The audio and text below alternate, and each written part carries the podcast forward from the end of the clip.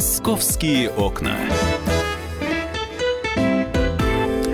Здравствуйте, мы начинаем программу «Московские окна». И у нас э, сегодня такая достаточно интересная программа. Они у нас всегда интересные. Сегодня она будет особо интересная, потому что то, что вы сегодня услышите, э, прозвучит вообще-то впервые. Э, вчера достаточно беспрецедентная была история, которая так или иначе под нашим внимательным, так скажем, оком развивалась. Что за история, что за расследование, узнаете буквально через секунду. Расследование комсомольской правды. Итак, на студии Александр Газа, журналист «Комсомольской правды». У нас сегодня в гостях Оксана Анатольевна Филачева, адвокат. А вот почему мы позвали сегодня Оксану Анатольевну и что за история? Саш, привет, рассказывай ты, чтобы привет, все Кать. сразу поняли, собственно говоря, почему история неординарная. Ну, я думаю, что те э, читатели газеты «Комсомольская правда», которые регулярно читают нашу газету, а, должны были наверняка хоть раз э, натыкаться на публикации о группе так называемого «Черного главного риэлтора Евгения Макарова, он же бывший участковый ОВД Щукина. То есть ситуация такова. А, был он полицейским, потом уволился и открыл свою компанию, которая а, формально а, урегулировала вопросы спорные между со собственниками долей в московских квартирах. А по факту это были силовые такие операции.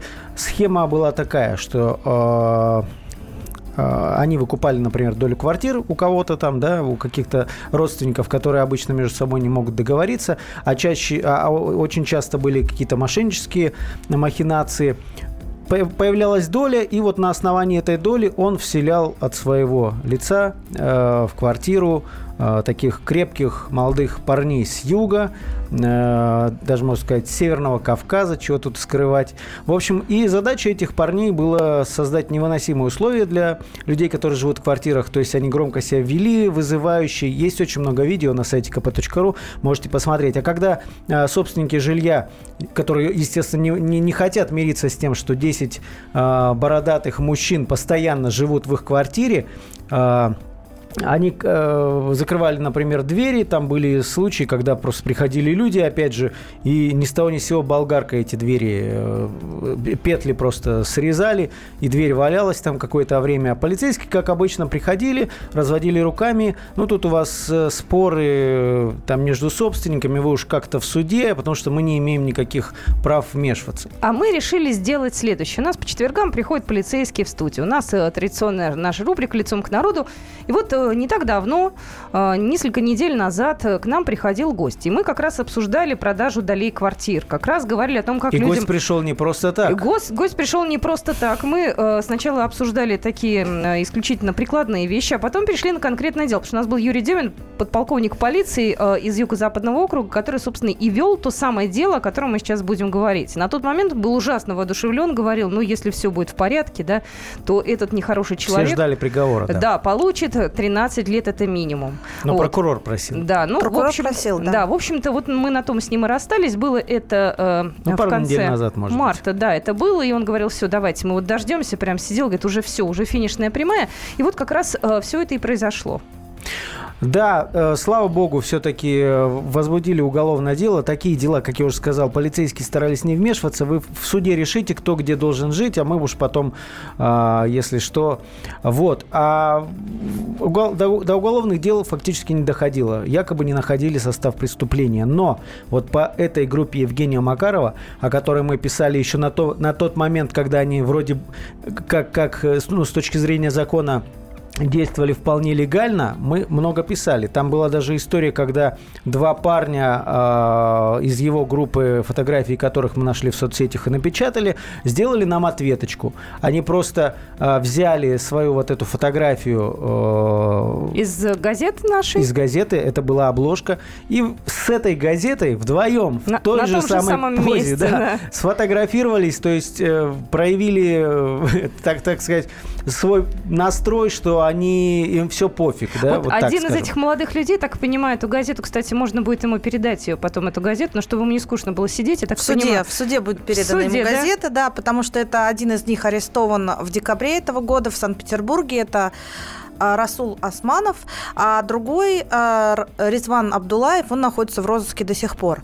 Соответственно, в Зюзинском районном суде суд приговорил семи участников группировки э, к 9 годам лишения свободы Макарова, остальных от 7 до 4 и 6 месяцев лишения свободы, и гражданку Молчанову ввиду преклонного возраста приговорили к трем годам условно. Слушай, надо еще сказать, При что этом... была пенсионерка в этой группе, да. 74 года, Но бабушки. на самом деле бабушка-то очень деятельная, просто вопрос... То есть это не просто формальное Но Макаров лицо, на специально использовал оформляли... престарелую женщину, чтобы оформить долю в квартире Ларисы Дреминой именно на нее. А почему на нее? А потому что потом он приводит эту бабушку к Ларисе и говорит, мы вселяем бабушку. А с бабушкой человек 10 или 11 э, мужчин кавказской национальности.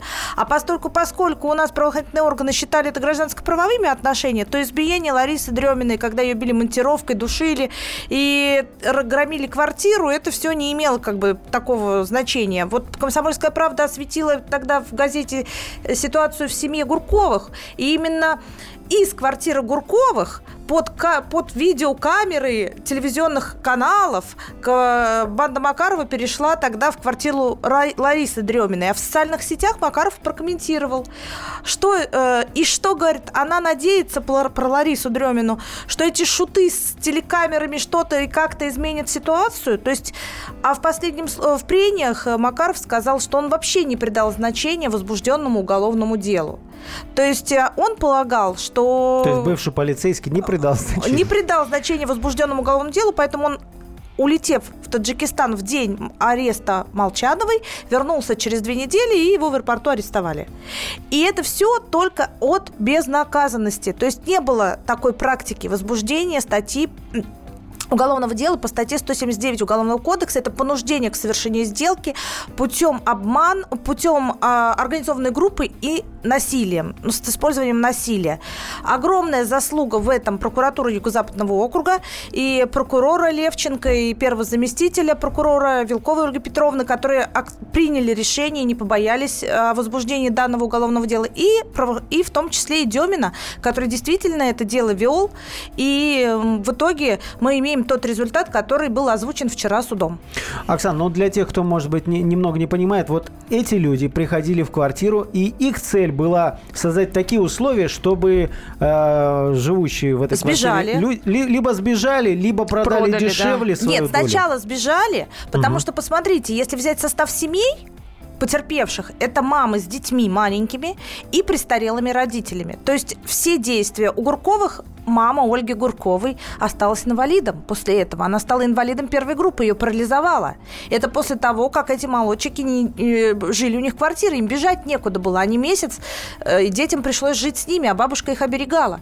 Так бабушка стала инвалидом, она давала показания. И сейчас она будет давать показания в Хорошевском суде. И вопрос заключается в том, они же не брали семьи, где там несколько мужчин и так далее. А, извините, а можно так сразу уточнить, а как они вообще искали своих жертв? То есть каким по образом? Объявлению. По объявлению. По объявлению. А, вот, например, а, бывший муж Ларисы Дреминой, Мустафинов, отец детей, угу. он дал объявление Авито или что-то такое. И э, Макаров, а, он а, просматривал а, объявление эти... на предмет чего? Продаю долей. долю. А. Но Мустафинов, он э, пошел еще дальше. Ему было совершенно наплевать на своих несовершеннолетних детей. Лариса взяла а, ипотеку в Сбербанке, чтобы выкупить у него долю. Он предложил выкупить за 3,5 миллиона. Она согласилась, пришла на сделку, а там он сказал, я не заключу с тобой сделку, я продам долю кавказцам, потому что я хочу, чтобы была продана квартира. И дальше начались Надо вот эти сказать, бесчинства. Что доля просто стоит э, меньше на 30% меньше, чем... примерно. Да.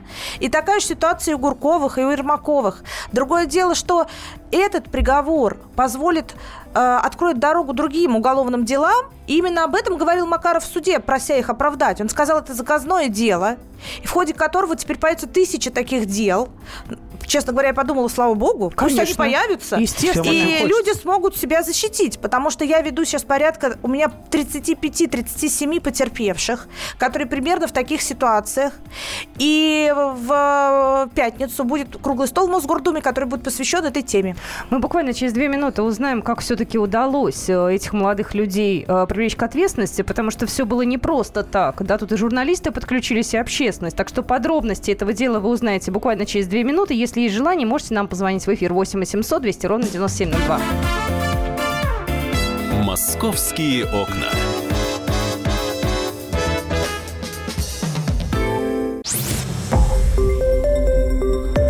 Радио «Комсомольская правда».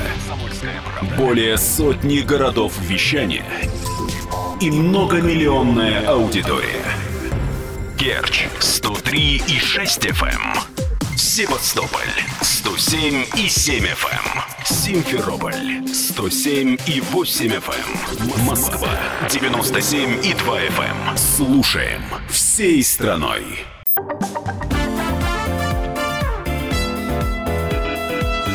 Московские окна. Расследование комсомольской правды. Ну что же, в этот раз у нас расследование, которое закончилось э, хорошо. Ну, хорошо э, для э, Но людей. долго к этому шли. Долго шли. Вот как шли, об этом расскажет сейчас наши гости. Оксана Анатольевна Филачева, адвокат сегодня на студии. Александр Газа, корреспондент Московского отдела «Комсомольской правды». Я Екатерина Шевцова. Оксана Анатольевна, вы говорили вне эфира, что без привлечения общественности этого бы не удалось сделать. Да, не удалось, потому что эта история началась активно развиваться в средствах массовой информации весной и зимой 2015 2015 года э, в связи с активной позицией двух семей. Семьи Гурковых и семьи Дреминых, которые обратились за помощью э, во все средства массовой информации, в том числе с помощью блогера Дмитрия Ворского, который тоже... Да, собственно, с него началось. Э, который привлек журналистов. И в данном конкретном случае постоянное освещение захвата квартир и Гурковых, и Дреминых, постоянные мати- видеорепортажи оттуда, телевизионные программы и круглые столы привели к тому, что все-таки уголовное дело было возбуждено по статье 179 Уголовного кодекса части Б и В. В противном случае уголовного дела не было. И это правоход... принуждение к сделке, Принуждение да? к совершению сделки. Почему это так? Потому что практики возбуждения таких дел в отношении организованных групп преступных раньше не было. А почему Хотя, не было? по сути, Макаров действовал, как многие другие группы. Извините, а почему не было В Москве порядка 20. Москва поделена у нас на э, районы, и каждая группа курирует какие-то из них. Помимо Макарова существует такая группа, которая, например, возглавляется адвока... бывшим адвокатом Сергеем Щербаковым. От него пострадали в, э, в Солнцево и Юго-Западе в том числе.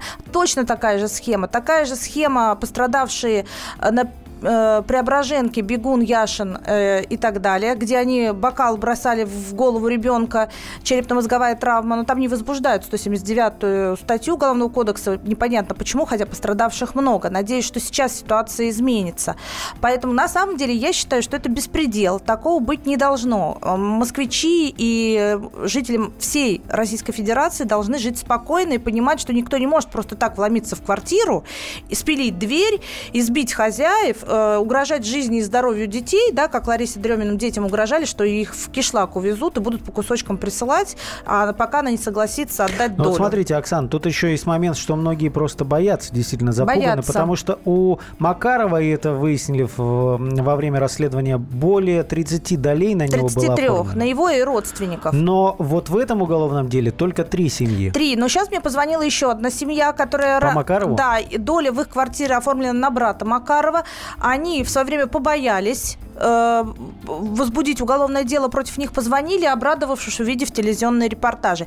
Люди их просто боятся. А извините, можно, вот я все-таки э, по-прежнему интересуюсь, а почему э, только сейчас вот создан этот прецедент? Почему до этого э, много таких вот гуляющих банд вполне себе работали и делали? В чем причина? Объясню. У нас... Э, э, споры между сособственниками долей правоохранительные органы относили к гражданско-правовым отношениям. Но Позвольте, никто не имеет права проживать, распоряжаться долевой собственностью без согласия другого садольщика. Никакая доверенность, выписанная нотариусом на право проживания в квартире, не может подменить решение суда, в котором написано «вселить» и определить порядок пользования на, на законодательном уровне за это время ведь что-то тоже происходило? А, на самом деле, единственное, что было внесено, это нотар, нотариальное удостоверение сделок э, с квартирами и долями, но, по большому счету, основополагающим является позиция правоохранительных правоохранительных органов. Если у нас правоохранительные органы изначально будут говорить, что никакие противоправные действия не пройдут, идите в суд, получайте решение суда о вселении, об определении порядка пользования, а такие документы, как доверенности, выписанные, например, бабулькой Молчановой в количестве 10 штук на кавказцев, на кавказцев не позволит вселиться в квартиру. И если правоохранительные органы будут придерживаться этой позиции, то и беспредел будет остановлен. И, и первый шаг на пути беспредела – это этот приговор суда. Но смотрите, помимо самого приговора, там э, какая-то компенсация, да, Компенсация моральная? всем э, трем, точнее говоря, у нас семь потерпевших, да, э, соответственно, 3 миллиона 264 тысячи на всех. Это не мало? Три, три семьи, так это, скажем, да? это мало, да, и в любом случае потерпевшие считают, что приговор мягкий, 9 лет. Прокуратура просила 13 лет. Потерпевшие полностью согласны с этой цифрой, и они высказали вчера э, свое желание обжаловать приговор в смысле мягкости. А что с долями? Хм. А долями в данном случае по квартире Ларисы Дреминой нам удалось в Зюзинском суде, прокуратура Юго-Западного округа, большие молодцы, вышли с иском в Зюзинский суд о признании действительным сделки, заключенной между Мустафиновым и бабуль... гражданкой Молчановой в связи с тем, что она противоречит основам правопорядка, а именно дети были лишены жилья. И второй иск был о признании сделок, совершенной гражданкой Молчановой под домашним арестом, притворными и переводе прав и обязанностей покупателя на Дремину. Говоря Она простым пыталась даже под арестом Она домашним под домашним арестом. Знаете, как в суде она это объяснила? Ну что, я вышла в магазин за хлебушком и зашла заодно в МФЦ и перерегистрировала сделки. Вот как она это представила в суде. Ну, понятно совершенно. То есть с браслетом женщина выходит из квартиры. Но она сказала, что она не поняла представителя службы исполнения наказаний, что ей нельзя выходить. Как же мне надо в поликлинику, мне надо в больницу. Сколько, сколько лет? 70? Сейчас ей 78, а тогда было 75-76 соответственно. Слушайте, она, извините, такой нюанс она за деньги получила? За вот такое? Между нами говоря, я считаю, она пояснила, что у нее, у них, у ее сына какие-то свои интимные отношения с Макаровым, и мое Боже, личное мне мнение... уже страшно становится. У сына ну, интимные услуги, отношения, да. да. Нет, ну не настолько. Ус... Нет, я думаю, услуги какие-то. И в данном случае я думаю, что она непосредственно с... работала с Макаровым именно в... по поручению своего сына. А сын прошел, он не, никак в этом А деле. сын, он трижды или четырежды судимый. Первый за разбой еще в советские времена, а потом трижды э, по 228 наркотики. Подожди, сын э, тоже ведь уже, наверное, лет это к 60 получается. Да, но он сын, четырежды сын. судим. Четырежды. Такой уже. Гражданка Молчанова доказывала, что она вот трудовую деятельность э, очень хорошую вела, столько благодарностей. Точно так же у нас Макаров доказывал, что они все случайно там оказались, и они ничего противоправного не делали, а все граждане с Северного Кавказа при, пришли туда только пожить. В гости пришли. В гости пожить, да. Ну, а скажите, вот когда мы беседовали э, с э, главой УВД ЮЗАУ э, Дрюминым, Дюминым, Дюминым. Дюминым э, он говорил о том, что они рассчитывают, что прежде всего эти группировки после этого приговора перестанут может быть, или сменят деятельность, или изменят, наверное, ну, форму тон, своего поведения. Форму поведения они могут изменить. Главное, чтобы не было э, физического насилия и психологического. Потому что, понимаете, вот э, у меня потерпевшая от Сергея, Сергея Щербакова, Катя Толмачева, она два года пряталась с ребенком. Два года пряталась с ребенком, и, и она вышла как бы из подполья, только на, придя на круглый стол которые мы приводили при Комитете по гражданским правам. Но по каждой группировке сколько? Десятки таких историй? Да, я думаю, что я это знаю, что десятки. Есть э, просто так, как я работаю этим два с половиной года, занимаюсь активно, то фактически по всем э, лицам, которые такие группировки составляют, у нас есть и группа потерпевших, и полностью механизм, как, как они это делают. Как правило, используют одни и те же нотариусы, одни и те же регистраторы. И, например, почему все сделки по Макару Макарову сдавались на северо-запад? Да потому что он работал в Щукино. Ну и так далее, и так далее, и так далее. Более того, дело по э, Макарову срослось с другим делом, а именно православная э, художница с Гагаринского переулка, Куликова Татьяна Ивановна, у которой Меной была похищена квартира, э, этот договор Мены был подписан в связи с тем, что Макаров под видом полицейского, когда он не был таковым, пришел к ней, получил объяснение как полицейский, она расписалась, они взяли образец подписи и сделали поддельный договор И это квартиры. в этом же приговоре зачлось, Нет, э, она выступала свидетелем. Это другой эпизод. Это только сейчас выяснилось. В Хорошевском суде уже приговорен бывший начальник УВД Арбат э, к трем годам. Сейчас там идет суд на э, риэлтором, над, риэл, над риэлтором, который эту сделку осуществляла. И, конечно, сейчас э, мы получим приговор и протоколы допросов свидетелей. И Татьяна Ивановна примет решение по этому поводу. Я просто... Это показывает систему. Это показывает систему, что э, участвовали они не только э, в своих делах, но еще в каких-то других. Ну скажите, а вот вы, вы сказали, что еще одна жертва Макарова вышла на вас. Э, вот ему могут добавлять, что ли, по, по ходу? А, или заодно Это новый нет? эпизод, это новое уголовное дело. И, соответственно, если оно будет возбуждено и будет приговор, то да, конечно, это так. И он ведь был уверен, что ему ничего не будет. Он был абсолютно как рассказывают в этом даже на судах, Макаров он э, и он его товарищи На прениях он повернулся к потерпевшим угу. и сказал, а о чем с ними разговаривать? С ними разговаривать не о чем. А дальше он э, упор сделал на очень негативном отношении к прокуратуре в том, что он ну, там очень так жестко в отношении прокуратуры высказался, а дальше он сказал, это заказное дело. Адвокат подсудимый Графов сказал, что они дойдут до Европейского суда по правам человека с тем, чтобы обжаловать эти приговоры, так как считают, что никакого преступления не совершали. Но, на мой взгляд, состав доказан. Прежде всего, видеоматериалами, которые потерпевшие представили, да самое главное, сами подсудимые представили видеоматериалы их адвокаты, которые, по сути, доказывают полностью их вину, как они захватывали участвовали. То есть все друг друга снимали в этот момент? Да, все друг друга снимали. А, Графова держала видеокамеру, снимала те эпизоды, в которых она участвовала. Они Это юрист, надо пояснить. Это юрист. Ну, какой юрист? И что он там конкретно делал, мы узнаем буквально через две минуты, равно как и будет некая полезная информация о том, как себя обезопасить от таких историй. Будь Московские окна.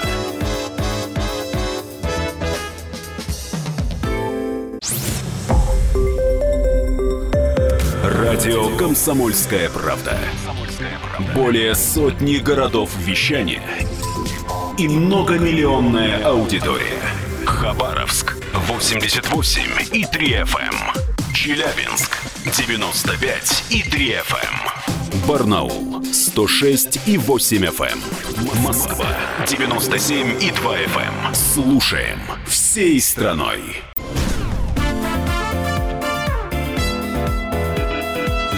Московские окна. Расследование комсомольской правды. Итак, мы продолжаем э, рассказывать вам а, о расследовании «Комсомольской правды». Я могу сказать, здесь полноценное расследование, которое проводил Александр Газа, спецкор «Комсомольской правды». И Саша тогда не знал, чем эта история закончится, и не побоялся напечатать фотографии молодых людей, которые получили уже срок, и вообще во все это вмешаться. У нас сегодня в студии Оксана Анатольевна Филачева, адвокат потерпевших. И у меня один вопрос. Оксана Анатольевна, а вот те квартиры, э, которые были предметом вожделения преступников, в них кто сейчас живет? Э, как вообще там дело обстоит? Ну, единственное дело, которое по квартире хорошо сейчас завершилась, это Лариса Дремина. Мы и с иском вы, выступила прокуратура Юго-Западного округа. Два иска были выиграны. Соответственно, Лариса переехала в эту квартиру. За ней было признано право собственности. Совершенно печальная ситуация у семьи Гурковых. Эта квартира стоит э, без дверей. Поскольку, поскольку лица, которые заключали договор с Макаровым на вселение вот таким бандитским путем э, людей, э, они на свободе. И они постоянно спиливают двери. А где это находится? Это Хорошевом Мневнике. И неоднократно потерпевшие Гурковы обращались обращались в, в УВД, хорошо в Мнемнике, чтобы... А им что говорили? А им идут постоянные отказы в возбуждении каких-либо уголовных дел. То есть и, и также... их квартиры, извините, Конечно. спиливают двери, им говорят ничего страшного, Ничего что страшного, и ничего не делают. И точно так же они не возбуждали уголовное дело. А уголовное дело было возбуждено по эпизоду Ларисы Дреминой в Юзау, а потом уже дело Гурковых было и Ермаковой присоединено туда. Соответственно, сейчас мы подготовили иски в Хорошевский суд по поводу вот этих долей в квартире Гурковых, но вот эта ситуация, что правоохранительные органы ничего не делают, чтобы предотвратить вот эти противоправные действия, когда снова спиливаются двери и угрозы постоянные идут в их адрес, это, конечно, ситуация недопустимая. Ну, смотрите, Оксана, тут ведь есть такой момент. Э, э, по сути, вот, например, те люди, которые у Гурковых в квартире, да, имеет долю. Вот по сути, по закону, ну, закон их рассматривает как э, вполне законных сособственников. Но спиливать двери они не имеют права. Ну и угрожать тоже, Потому что на самом деле Гурковы подавали иск ранее в Хорошевский суд, пытаясь выкупить эту долю. Есть такая у нас статья, которая позволяет это делать. Честно вам скажу, как профессионалу, непонятные причины, побудили суд отказать в этом иске. На мой взгляд, там был полностью правомерный иск. Сейчас мною подготовлены другие иски, которые параллельно с уголовным делом, который идет в отношении еще одного участника этой банды Османова, будут рассматриваться в Хорошевском суде. И очень надеюсь, что эти иски будут удовлетворены, и на семья наконец-то сможет нормально проживать в указанной квартире. Ведь это же делается не потому, что Гуркова не хотят выкупить эти доли, они хотят почему суд отказывает, мне тоже непонятно. А в это время э, те, кто не оказался на, скамье, на скамье подсудимых, это Мельника, Дубровкины, инициаторы вселения, ну, привлечения группы Макарова для того, чтобы вломиться в их квартиру, они тем таким образом оказывают давление на семью, которая снимает квартиру, у которых мама парализована после этого всего, и которые э, до сих пор не могут жить нормально. Но смотрите, то есть все такие истории с долями, они так или иначе связаны с какими-то конфликтами или семейными, или спорами. А... Но есть еще мошеннические схемы. Не угу. обязательно, ведь бывает так, что подделывают подписи. Вот, например, Татьяна Ивановна Куликова, то, что э, Гагаринский переулок, ее подпись была по обманным путем получена на объяснениях, когда Макаров пришел, да, и она подписала с радостью, дав ему объяснение, а эту подпись использовали, чтобы подделать ее подписи на договоре мены. Подожди, так я себе сейчас представляю ситуацию. Э, допустим, я куплю что-нибудь, да, поставлю подпись, и потом, используя мою подпись, меня могут и имущество переписать. Так, так и кредитный так, договор, да, э, человек пришел в банк, получил кредит, а потом, у меня такие случаи в практике были, приходили угу. клиенты, к ним банк предъявил претензии, что, оказывается, они получали еще один кредит, просто чтобы доказать, что это были не они, а другое лицо. Так, а как себя от годы. этого обезопасить? Я пытаюсь сказать, нигде никогда не ну, подписываться, ну, тоже странно. Э, это невозможно. Мошенники, они всегда существуют и будут существовать. Другое дело, что всегда, прежде чем что-то подписать, надо проявить бдительность и, более того, какие-то значимые документы не, посу- не подписывать когда-то один, а чтобы присутствовал при этом кто-то. Чтобы был свидетель, который пояснит потом, что это был этот, был подписан именно этот документ, например, объяснение, да, когда Макаров пришел под видом полицейского, угу. э, у Татьяны Ивановны были свидетели, которые это видели. Зафиксировали. Да, потому что она бросилась к нему как к спасителю. Она обратилась к Колокольцеву за помощью, он пришел через неделю, угу. и она с радостью дала ему объяснение, подумала, как быстро отреагировали наши правоохранительные органы. Угу. Вот. И, и поэтому не только конфликтные ситуации служат этой причиной, но и мошеннические действия бандитов. Да, конечно, история, в которой разбираться и разбираться, потому что Москва дорогие квартиры, и вот, ну, условно говоря, жила-была бабушка, бабушки вдруг не стало, и появляется целый пул такой родственников, которые имеют э, да на и не эту квартиру претензии. получаются псевдородственники. У меня сейчас дело на проспекте Мира, когда 93 трехлетняя бабушка, ко мне ее сосед обратился за помощью, э, обратилась к соседу за помощью, что пришел ну, священник или псевдосвященник соседней церкви, забрал под видом э, духовной освященности квартиры, забрал все документы на квартиру и паспорт.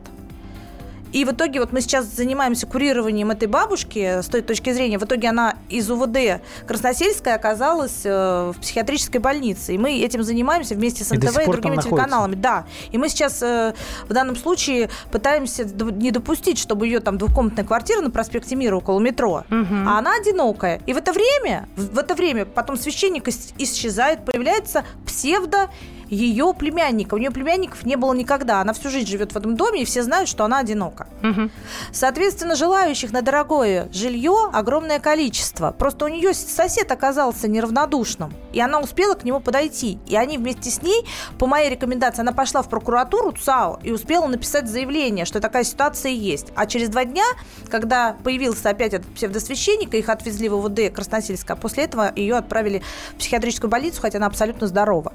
Вопрос вопрос заключается в том, что да, надо не терять бдительности, да, надо э, уметь просить помощи и не бояться ее просить у соседей, друзей там, и знакомых.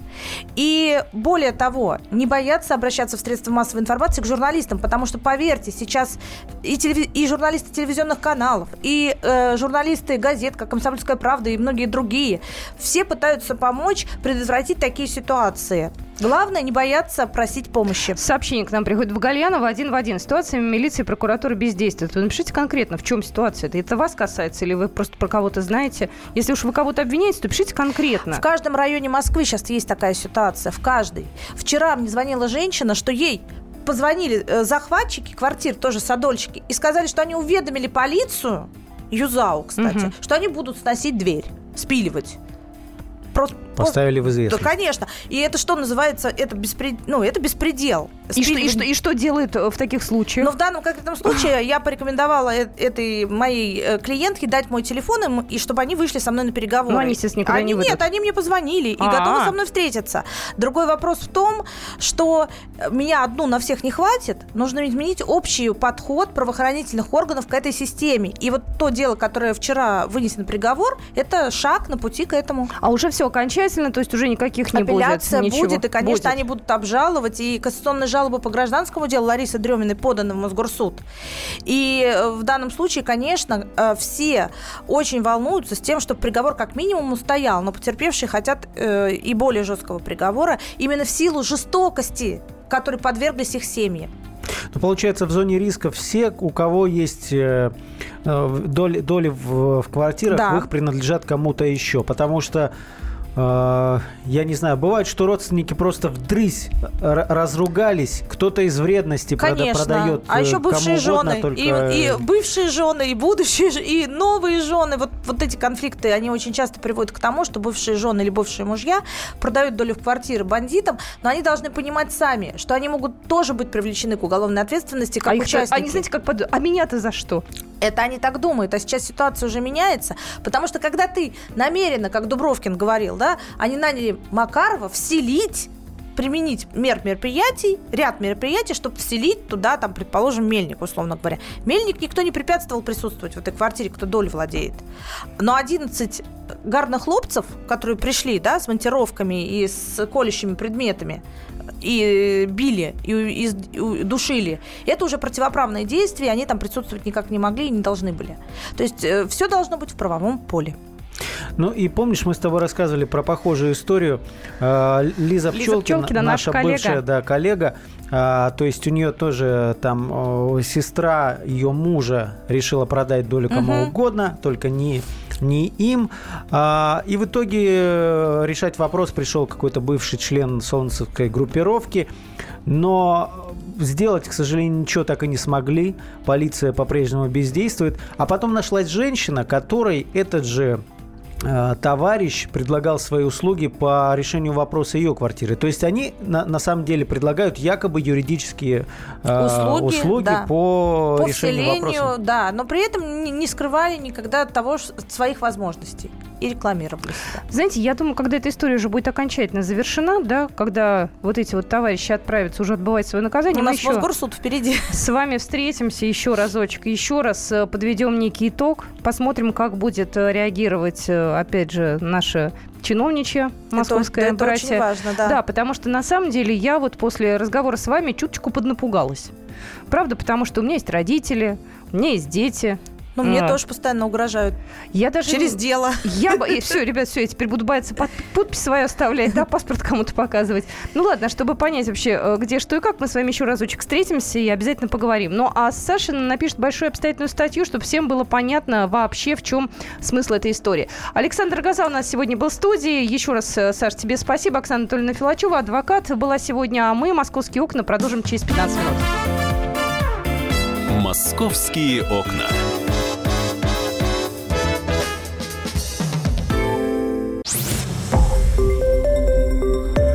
Радио «Комсомольская правда». Более сотни городов вещания и многомиллионная аудитория. Калининград 107 и 2 FM. Эм. Кемерово 89 и 8 FM. Эм. Красноярск 107 и 1 FM. Эм. Москва 97 и 2 FM. Слушаем всей страной.